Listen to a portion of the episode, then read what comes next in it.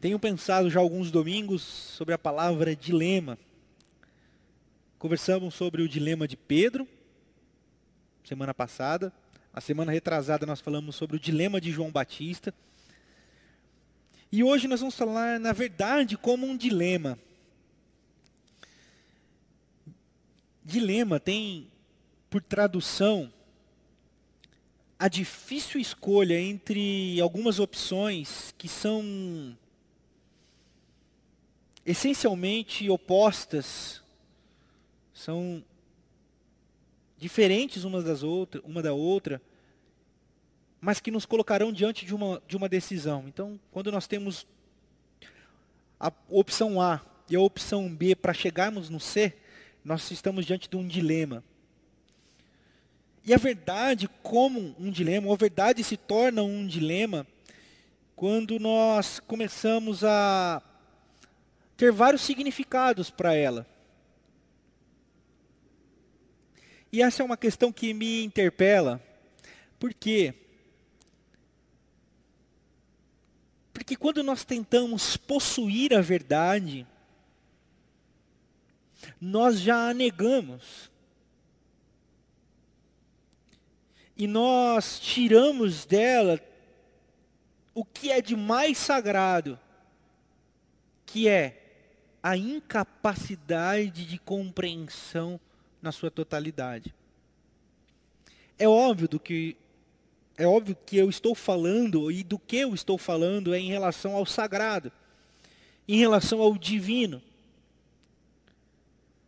A verdade se torna um dilema porque, porque nós temos várias vertentes. Várias vertentes. Por exemplo, como eu já disse aqui outras vezes, o dilema de Epicuro. Se Deus é bom, ele não pode ser todo poderoso, porque se Deus é bom e não cuida do mal, é porque ele não é todo poderoso. Ou se Deus é todo poderoso, ele não pode ser bom, porque se ele tem todo o poder e não faz o que é bom, ele é mal.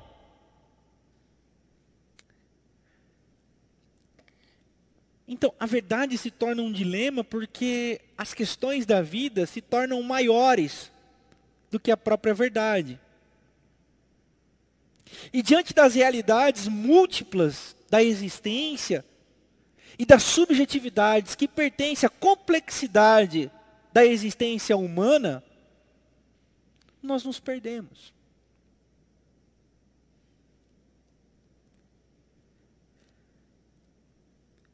Nós pegamos exemplos pessoais e subjetivos e lançamos como verdade. Não é incomum eu, eu ouvir pessoas dizer para mim, não, mas é porque uma vez eu vi acontecendo. E porque eu vi acontecendo, isso agora é um parâmetro do sagrado. Eu vou dar um exemplo. Alguém chega para mim e diz assim, pastor, eu vi uma pessoa ser curada. Porque teve fé. E eu entendi, pastor, que a Bíblia diz que quem tem fé alcança. Ao mesmo tempo que eu tenho que conviver com uma pessoa que diz assim, pastor, eu orei tanto, mas o meu filho não sobreviveu ao câncer. Pastor, por que Deus não ouviu a minha oração? Então aqui nós temos uma outra verdade, que é, Deus não ouve as nossas orações, ou Deus nos abandonou à nossa própria sorte. Então a verdade se torna um dilema de opções antagônicas. Mas onde está a verdade? Nessa posição ou nessa posição? Do irmão que orou, e teve a cura, ou dos pais que oraram e o seu filho não obteve a cura. Esse é só um exemplo. Então, os fariseus, os fariseus, é, e eu vou falar dos fariseus porque eu vou abordar um aspecto desse dilema da verdade que para mim é o, é o panteão é o panteão de uma compreensão maior dessa verdade. eu não vou trabalhar aspectos do que é verdade e do que não é verdade, mas eu vou trabalhar no aspecto da verdade. Qual é a verdade? A verdade que os fariseus outrora defendiam como um logos, como uma ideia, e que em Jesus nós agora temos esse logos, essa ideia, como escreve João no, no seu evangelho, no primeiro capítulo, a partir do verso primeiro, que o verbo, o logos estava com Deus, e o verbo logos era Deus, mas agora o logos se fez carne. Então, é, nessa, é nesse caminho que para mim se fundamenta o panteão que dissipa, dissipa o dilema da verdade. E esse é o convite que eu quero fazer para você nessa noite. O convite de pensarmos a respeito dessa verdade. Mas para entendermos é, esse dilema, para entendermos como podemos desfazer esse dilema, é necessário nós construirmos um caminho. Eu convido você a ficar comigo até o final.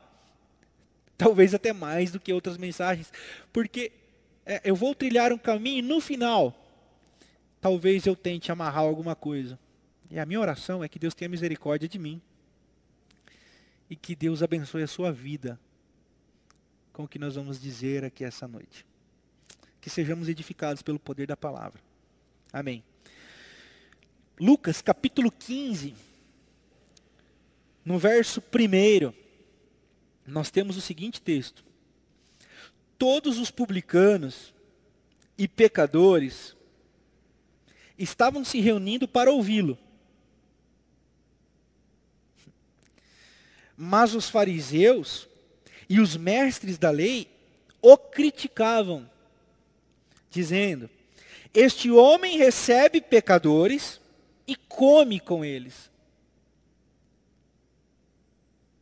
Esse é o nosso texto base de hoje.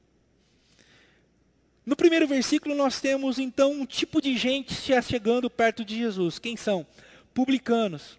Publicanos eram os cobradores de impostos, normalmente corruptos, que extorquiam o povo judeu em nome do governo romano. Ou seja, era um tipo de gente muito odiada pelos, pelos judeus. Ou seja, era uma persona não grata, era um judeu, persona não grata, no meio dos judeus. E pecadores. E aí é toda sorte de pecadores. Todos os tipos de pecadores. Esses se achegavam para ouvir Jesus. E é interessante que o final do, do capítulo 14, nós temos o seguinte texto: Aquele que tem ouvidos para ouvir, ouça. Aí o 15 começa assim, ó. Que um certo tipo de gente começou a se chegar perto de Jesus para ouvi-lo. Mas existia um tipo de gente que se incomodava com o que Jesus falava com o que Jesus fazia e com quem Jesus andava. Quem eram? Os fariseus, os mestres da lei. Ok? Depois desse conteúdo introdutório, eu quero ponderar a palavra fariseu. E quero fazer justiça a essa galera. Pensem comigo fariseu, vem do hebraico, é, parash, significa separado. Separado também tem um contexto de santo. Então, os fariseus eram os separados, os santificados, aqueles que possuíam a ideia sobre Deus e que entendiam que tinham que proteger essa ideia de toda contaminação do mal. Quem é o mal? Aqueles que não fazem aquilo que essa ideia pede para fazer. Tanto que não é incomum você encontrar dentro da tradição é, dos judeus, dos hebreus, é quem é puro, quem é santo, quem guarda a lei de Moisés. quem cumpre bem a lei de Moisés. Então, o princípio de purificação começava na etnia, ou seja, santo era um povo, os judeus, os hebreus, e todo aquele que, sendo judeu, hebreu, ou hebreu judeu, guarda a lei de Moisés e zela para que essa lei não seja vituperada.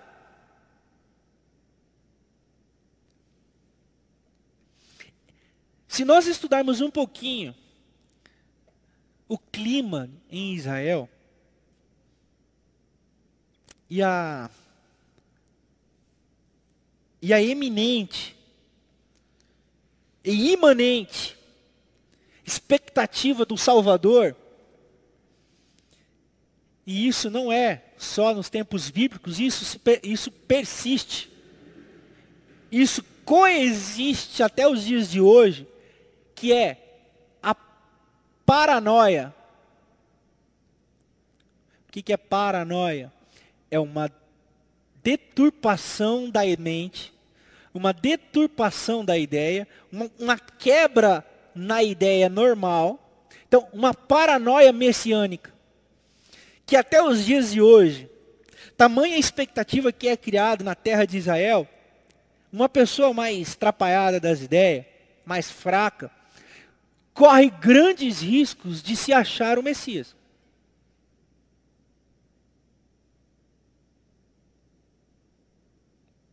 Isso era muito comum na época de Jesus e persiste até os dias de hoje. Então os fariseus, eles viviam dentro de um contexto onde eles esperavam o surgimento do Messias, porque a profecia aponta para isso, e viviam também na dilacerante é, é, convivência dos malucos que brotavam o tempo todo, dizendo, eu sou o Messias. Então todo Messias que aparecia, esses caras estavam em cima. Por quê? Porque aparecia muito doido, pessoal.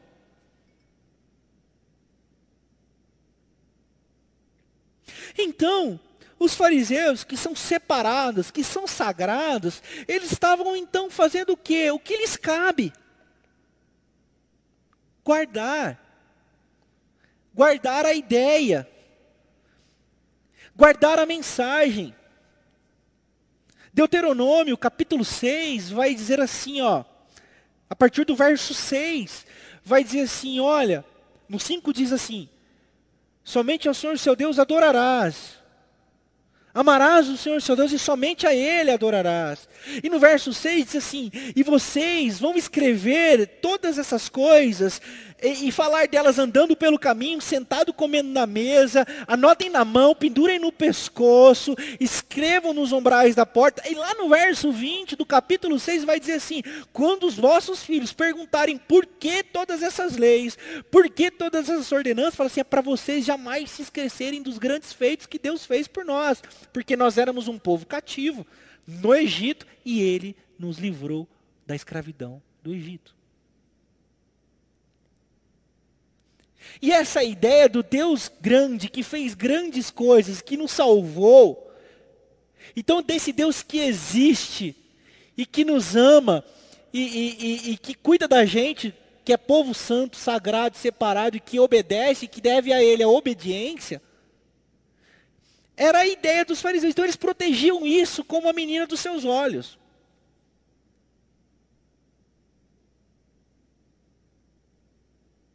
A verdade, a verdade era uma só. A lei de Moisés.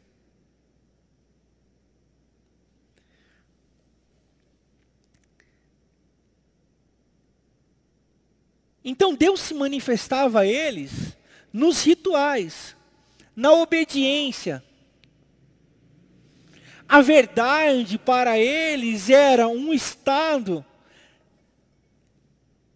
de produção para o alto. Era um estado de caminhar para o alto, seguir para para cima. É isso, seguir para cima é, é também uma concepção meio helênica, tá ok? Judaica, ou grega, não judaica, porque para os judeus a eternidade não era lá em cima, era aqui. Lá em cima eu estou dizendo usando o nosso contexto. Porque para os judeus a eternidade era plenitude na terra. É daí que vem o símbolo da bandeira judaica. Você já percebeu?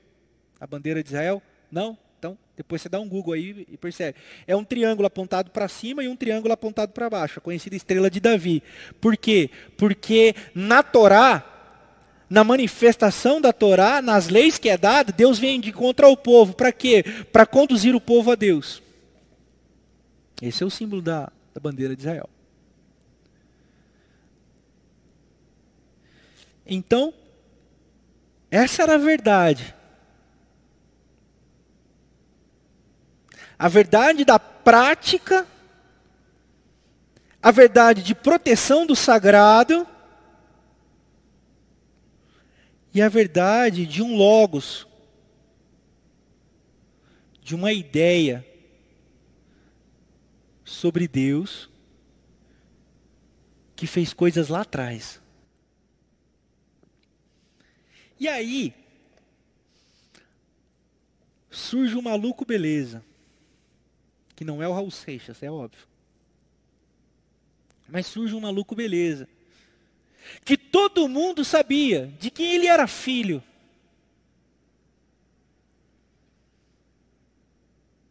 Todo mundo sabia da profissão dele. Todo mundo sabia onde ele nasceu. Ele era um galileu. E ele diz: Meu pai quer que eu faça a vontade dele, eu vou fazer. E eu e meu pai somos um. E é como se ele dissesse assim: Eu não estou falando de José, porque aqui, provavelmente José já havia morrido. Os caras olharam e falaram assim: Não, não, não é possível, ele não está falando de José. É, ele não estava falando de José, ele estava falando de Deus. Então, para os fariseus, os separados, os santos, que portavam a verdade, agora, ver a verdade encarnada era uma ideia absurda. Ok? E aí, nós. Eu, por que eu estou dizendo Porque agora nós vamos entrar no texto. Então, quando eles, eles veem os publicanos e os pecadores se reunindo para ouvi-lo, era como se eles enxergassem assim: estão vituperando o sagrado, estão profanando o sagrado. Estão tirando o sagrado do seu, sagrado, do, do seu sacro lugar. Essa, daí vem a palavra profanar, levar para fora do templo. Né? O que, que é profano? Aquilo que é tirado do templo. Então, então, esses caras estavam vendo a verdade saindo do seu lugar e sendo ela tocada por impuros, pessoas não separadas. Pessoas que não cumpriam os requisitos. Quais os requisitos? Primeiro, ser da nação santa e escolhida. Segundo, ser da nação santa e escolhida e ser um guardador da lei de Moisés. Essas pessoas que estavam se, achegando até Jesus, provavelmente eram alguns judeus, né? outros talvez não, mas de fora, mas hegemonicamente judeus, mas judeus que não guardavam a Torá. Então, não eram santos, então não mereciam tocar. Então, quando os fariseus analisam essa questão, eles falam assim: oh, tem, tem, a verdade está diante de um dilema. Qual? Ou ele não é a verdade, ou ele não é o sagrado, ou o sagrado está tocando aquilo que não é sagrado, aquilo que não é separado. Olha o dilema que eles estão. E vocês lembram, na minha introdução, eu disse que a verdade não está desse lado e nem desse lado, mas ela permeia, ela, ela, ela é distante dessas realidades nossas de compreensão do que, que a gente acha. E Jesus veio para isso, é por isso que ele diz: Olha, eu não vim para trazer certeza, na realidade eu vim para confundir.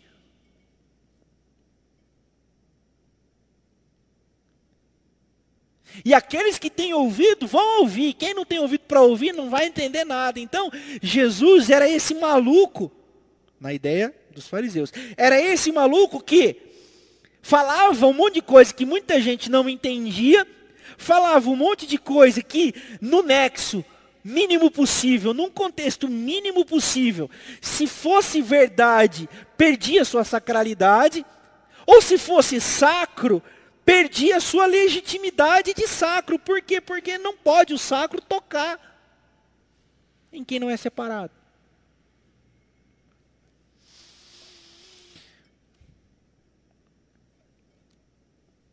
Esse é o princípio para nós diluirmos os dilemas da verdade.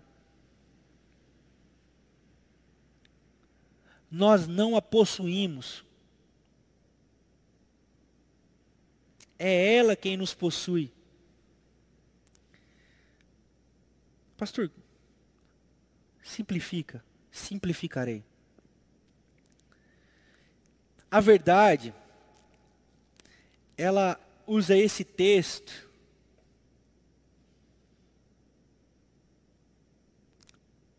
para aplicar o amor.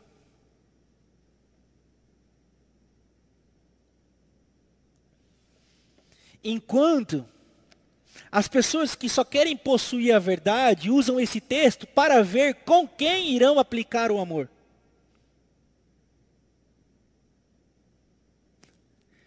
Aqueles que pensam possuir a verdade labutam o tempo todo a convencer as pessoas a crerem na verdade que ele acredita possuir. Não é à toa. Não é à toa que está lotada.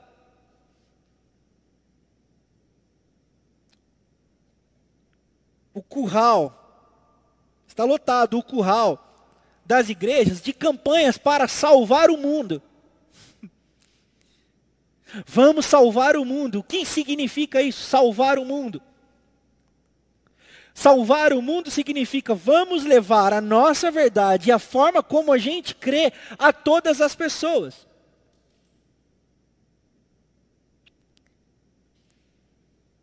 Salvar o mundo significa vamos fazer das pessoas aquelas que entendem Deus como a gente entende. Por outro lado, existem aquelas que dizem que a verdade é qualquer coisa. Que tudo é verdade. Que tudo é absoluto em si mesmo e subjetivo na sua compreensão. E onde está a verdade, pastor? Nesses que possuem uma ideia sobre a verdade, compreendem a verdade, ou naqueles que dizem que a verdade é tudo? A verdade está acima disso tudo. Lembrem-se, ela não está aqui e nem está aqui. Em Jesus, eu começo a discernir com você que a verdade se manifesta na capacidade que nós temos de nos relacionar. E aqui eu chamo a atenção para você de uma coisa a tranquilidade que Jesus tinha para se assentar com pecadores, dentro da tradição judaica, o ato de se assentar com alguém simbolizava comunhão, simbolizava afeição, simbolizava é, simbolizava é, afeição. Então, quando, dentro da tradição judaica, pecadores se assentam na mesa de Jesus, é assim, os pecadores têm afeição por essa manifestação. E é de se espantar de como os pecadores ficavam à vontade na presença de Jesus. Porque, na verdade, Agora, a verdade com V maiúsculo jamais exclui alguém. E é impressionante como aqueles que têm ouvidos para ouvir começam a ouvir a verdade, que não está desse lado nem desse lado, mas a verdade que está brotando, que sopra como quer, para onde quer, do jeito que quiser, porque é como um vento, e nós chamamos isso de pneuma, nós chamamos isso de Espírito Santo de Deus. É impressionante como essa verdade fala aos corações e os corações começam a se sentir acolhidos. Porque é exatamente depois desse texto que eu estou lendo com vocês que Jesus conta três parábolas: a da ovelha perdida, a da dracma perdida e do filho pródigo. E eu já preguei isso aqui na PIB. É a tríplice parábola ou uma parábola tríplice que se sustenta num fundamento: o amor de Deus por aqueles que se perdem. E aqui vem uma outra vertente. Os pecadores, né, a primeira, os pecadores à vontade na mesa com Jesus, e vem a vertente principal: Jesus à vontade com pecadores ao seu lado. Vocês conseguem discernir comigo? Se na ideia dos fariseus, na ideia do sagrado, do profano, do separado, a verdade, o logos, era protegida de toda profanação, se na ideia dilacerante da verdade, que não poderia entrar em contato com aquilo que é profano, se na delirante é, é, é, é empolgação e vontade zelo de proteger a verdade, não se permitia que ninguém impuro tocasse nela, em Jesus a lógica é invertida e nós temos então um caminho para desnudar o, o desnudar o, o, o oh meu Deus desnudar o me fugiu a palavra aqui agora é, é, é o enigma da verdade.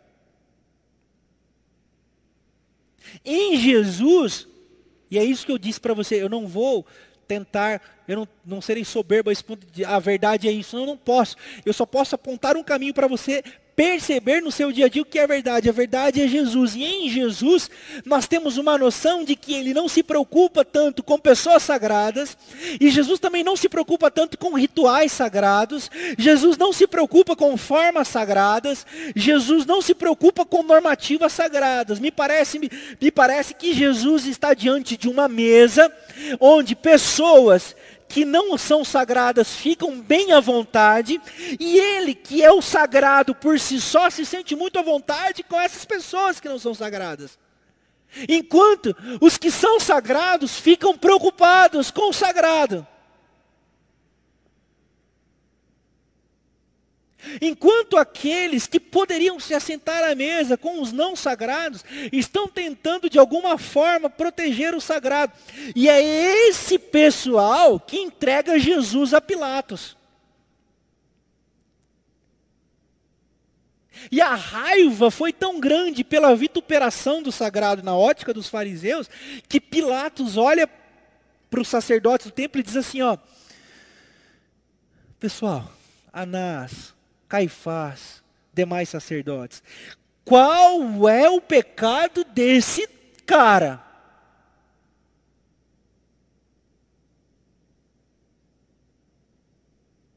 Eu não vejo culpa nele, diz Pilatos. E a mulher? E a mulher de Pilatos havia sonhado com Jesus. E ela chega para Pilatos e fala assim: Esse homem é justo.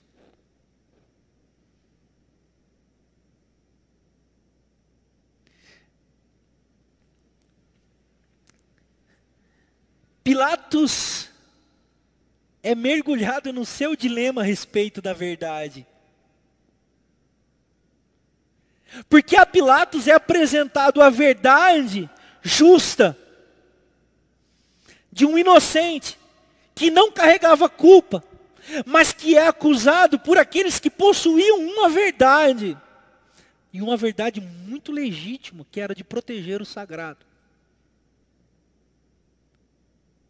O que, que eu estou querendo dizer com tudo isso? Que às vezes nós teremos muita razão em proteger o que é sagrado. O dilema da verdade é que muitas vezes no nosso cotidiano, pessoal, e é aqui que eu quero concluir, no nosso dia a dia, nós teremos dilemas terríveis, porque nós vamos ter o sagrado, nós vamos ter a capacidade de proteger o que é sagrado, e nesse dilema nós vamos colocar o sagrado à vida, o sagrado à vida. Eu quero convidar você a ficar com a vida. Diante dos dilemas da verdade, escolha a vida. Porque se há um caminho para a verdade se manifestar, é a verdade da vida.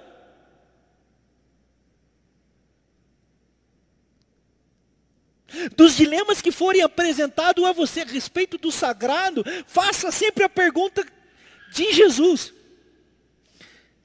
Todos os publicanos e pecadores estavam se reunindo para ouvi-lo, mas os fariseus e mestres da lei criticavam, dizendo: esse cara come com os pecadores e se assenta com eles. Ou seja, diante da perspectiva da vida, Jesus escolheu a vida e não o sagrado, porque ele subverte a ordem do sagrado. Em Jesus, a ordem do sagrado é subvertida e não peca, não peca, como diria Santo Agostinho, não peca aquele que ama.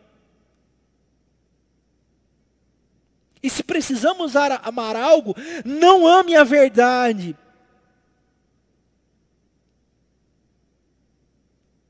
Não ame uma ideia.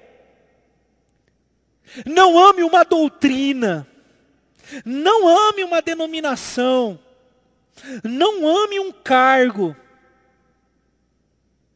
Ame pessoas. Ame o próximo. Eis a manifestação da verdade encarnada. O Deus que, mesmo sendo Deus, não teve por usurpação ser igual a Deus, mas antes esvaziou-se de si mesmo, fazendo-se menor do que os anjos, formando-se, tabernaculando-se, transformando-se, substanciando-se em forma de homem. A verdade é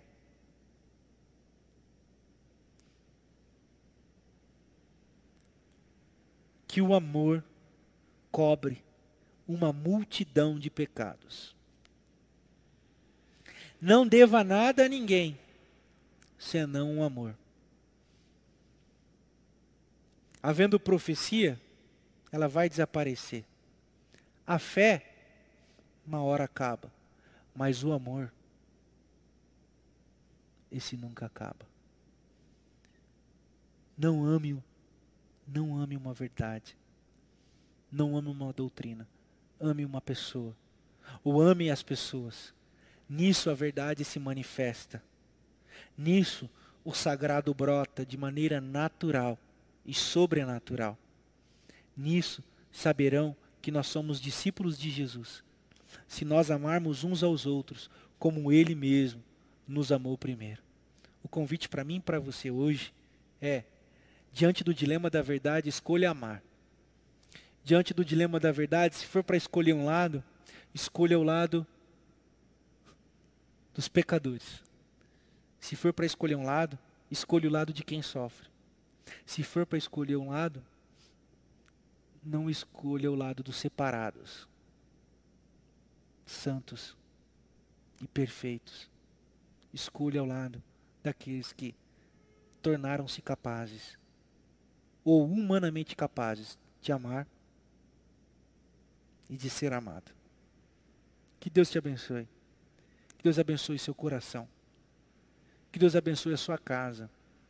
Que Deus abençoe a sua família. Que diante dos dilemas da verdade você sempre escolha amar. Sempre escolha cuidar do próximo. Eis aí a manifestação do sagrado, o amor que nós sentimos uns pelos outros. Que assim seja. Em nome de Jesus. Amém. Deus abençoe a todos que nos acompanharam até aqui. Deus abençoe a sua semana. Deus abençoe a sua jornada. Agora, no mês de junho, algumas coisas voltam a reabrir. Algumas coisas começam a tomar alguma engrenagem. Cuide-se. Proteja-se por você e pelos outros. Qualquer sintoma mínimo de gripe, não saia de casa, se isole. Cuide da sua vida e da vida dos outros. E uma informação importante: a primeira igreja batista em Botucatu não vai retomar as celebrações enquanto não houver a mínima condição de segurança para fazermos as nossas celebrações. Então, no mês de junho, nós não teremos celebrações, nenhuma atividade presencial. No mês de julho, nós voltaremos a informar vocês do que será, é, quais são os próximos passos que nós daremos. Então, nós vamos informando vocês, mas já informamos que no mês de junho não haverá celebrações presenciais. Não haverão. Então, é, prepare-se aí, continue cuidando do seu coração. E em julho nós voltaremos com mais informações a respeito de tudo que for acontecendo, a respeito de, das leituras que nós formos fazendo e também cuidando e vigiando pelo bem-estar de todos. Tá ok? Um beijo no seu coração, um beijo para toda a sua casa. Se você gostou, se você tem curtido as nossas celebrações, compartilhe, marque as pessoas, siga o nosso canal no YouTube, a nossa página no Instagram, no Facebook, no Twitter.